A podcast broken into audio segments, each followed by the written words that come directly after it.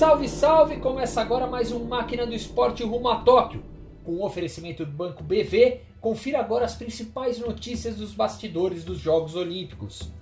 Hoje estamos a apenas nove dias para a cerimônia de abertura das Olimpíadas e o mercado brasileiro está bastante agitado. O Grupo Globo, única emissora do Brasil a exibir as Olimpíadas nas TVs aberta e fechada, anunciou que encerrou a venda do pacote de mídia para Tóquio. A emissora conseguiu ultrapassar a meta de arrecadar meio bilhão de reais com cotas de patrocínio. Bradesco, Netflix, Ambev e Nivea estão entre os anunciantes. Além disso, a Globo anunciou mudanças estratégicas em sua cobertura. Dos quase 500 profissionais que vão trabalhar no evento, apenas 50 estarão em Tóquio. Será uma das menores delegações olímpicas já enviada pela Globo, que com isso vai transferir praticamente toda a cobertura para a sede da empresa no Rio de Janeiro. Narradores e comentaristas farão as transmissões diretamente do Brasil, mas a ideia é que o mega estúdio que marca toda a cobertura da Globo seja ainda uma referência mundial. O espaço vai ter 270 graus de visão e colocará, numa estratégia de realidade aumentada, pontos de Tóquio dentro do espaço aqui no Brasil. Outro diferencial que a Globo aposta para os Jogos Olímpicos é na abertura do sinal de todos os eventos ao vivo na plataforma Globoplay, no que seria a primeira grande é, transmissão multiplataforma já feita pelo grupo. E os jogos terão um consumo mais individual de sua história. O sucesso comercial que a Globo teve com as Olimpíadas reflete em parte a mudança de comportamento do brasileiro no consumo dos Jogos Olímpicos. A gente ainda consegue e tem o maior interesse em acompanhar o evento pela TV. Foi isso que mostrou uma pesquisa da Adsmovil, que revelou que 55% das pessoas no país querem assistir às competições de Tóquio pela televisão. Só que esse levantamento mostra também que cresce o aumento do interesse de um consumo cada vez mais individual. 45% das pessoas disseram que querem ver os jogos pelo telefone celular, outros 40% pelo computador e 27% das pessoas devem ver as disputas pelas Smart TVs ou TVs conectadas. Outros 22% dos entrevistados disseram que, que querem acompanhar os jogos pelo tablet.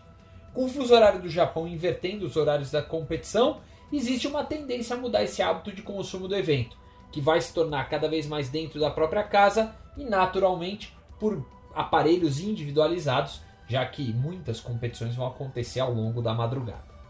Enquanto os Jogos de Verão de Tóquio não chegam, quem fatura são os parisienses. Os Jogos Olímpicos no Japão ainda nem começaram e Paris segue anunciando novos patrocínios para 2024. Nesta quarta-feira, a fabricante de medicamentos Sanofi foi apresentada como mais uma patrocinadora premium local dos Jogos de 2024. A empresa farmacêutica, que cresceu bastante durante a pandemia, vai usar o patrocínio para ações de endomarketing, aquela que falam diretamente com o público interno da empresa. A ideia é aproveitar o status de patrocinador olímpico para trabalhar com os mais de 100 mil colaboradores espalhados em todo o mundo que tem a Sanofi. Além disso, claro, existe a possibilidade de realizar ações com representantes comerciais, como donos de farmácia, médicos e tudo mais, e até com o público final, algo muito raro de ser usado pelos médicos. Com o acordo, Paris está próximo de alcançar 66% da meta de ter 1 bilhão e 100 mil euros de faturamento com os patrocínios locais. E a data ainda está longe de chegar do início desses Jogos Olímpicos. E para quem curte skate, a gente vai poder ter uma prévia do que vai acontecer nas Olimpíadas ainda nesta semana. O aquecimento para a estreia do skate nos Jogos Olímpicos começa nesta quarta-feira e vai até o sábado, dia 17. A Califórnia, nos Estados Unidos, vai receber a edição 2021 dos X Games, competição que é organizada pela ESPN desde os anos 90 e envolve diversos esportes radicais. Se os X Games eram considerados até então as Olimpíadas do skate, nesse ano ele vai assumir uma posição diferente, de ser o evento de aquecimento do debut olímpico do skate lá em Tóquio, na próxima semana.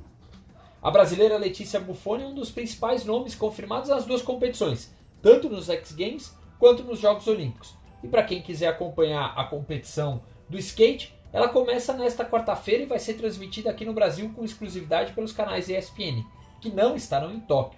Em Tóquio, a gente vai poder acompanhar o skate tanto no Sport TV quanto no Band Esportes na TV fechada e algumas competições estarão ao vivo na Globo, na TV aberta. E o Máquina do Esporte rumo a Tóquio desta quarta-feira vai ficando por aqui. Num oferecimento do Banco BV, essas foram as principais novidades do mercado na caminhada rumo aos Jogos Olímpicos de Tóquio. Até amanhã.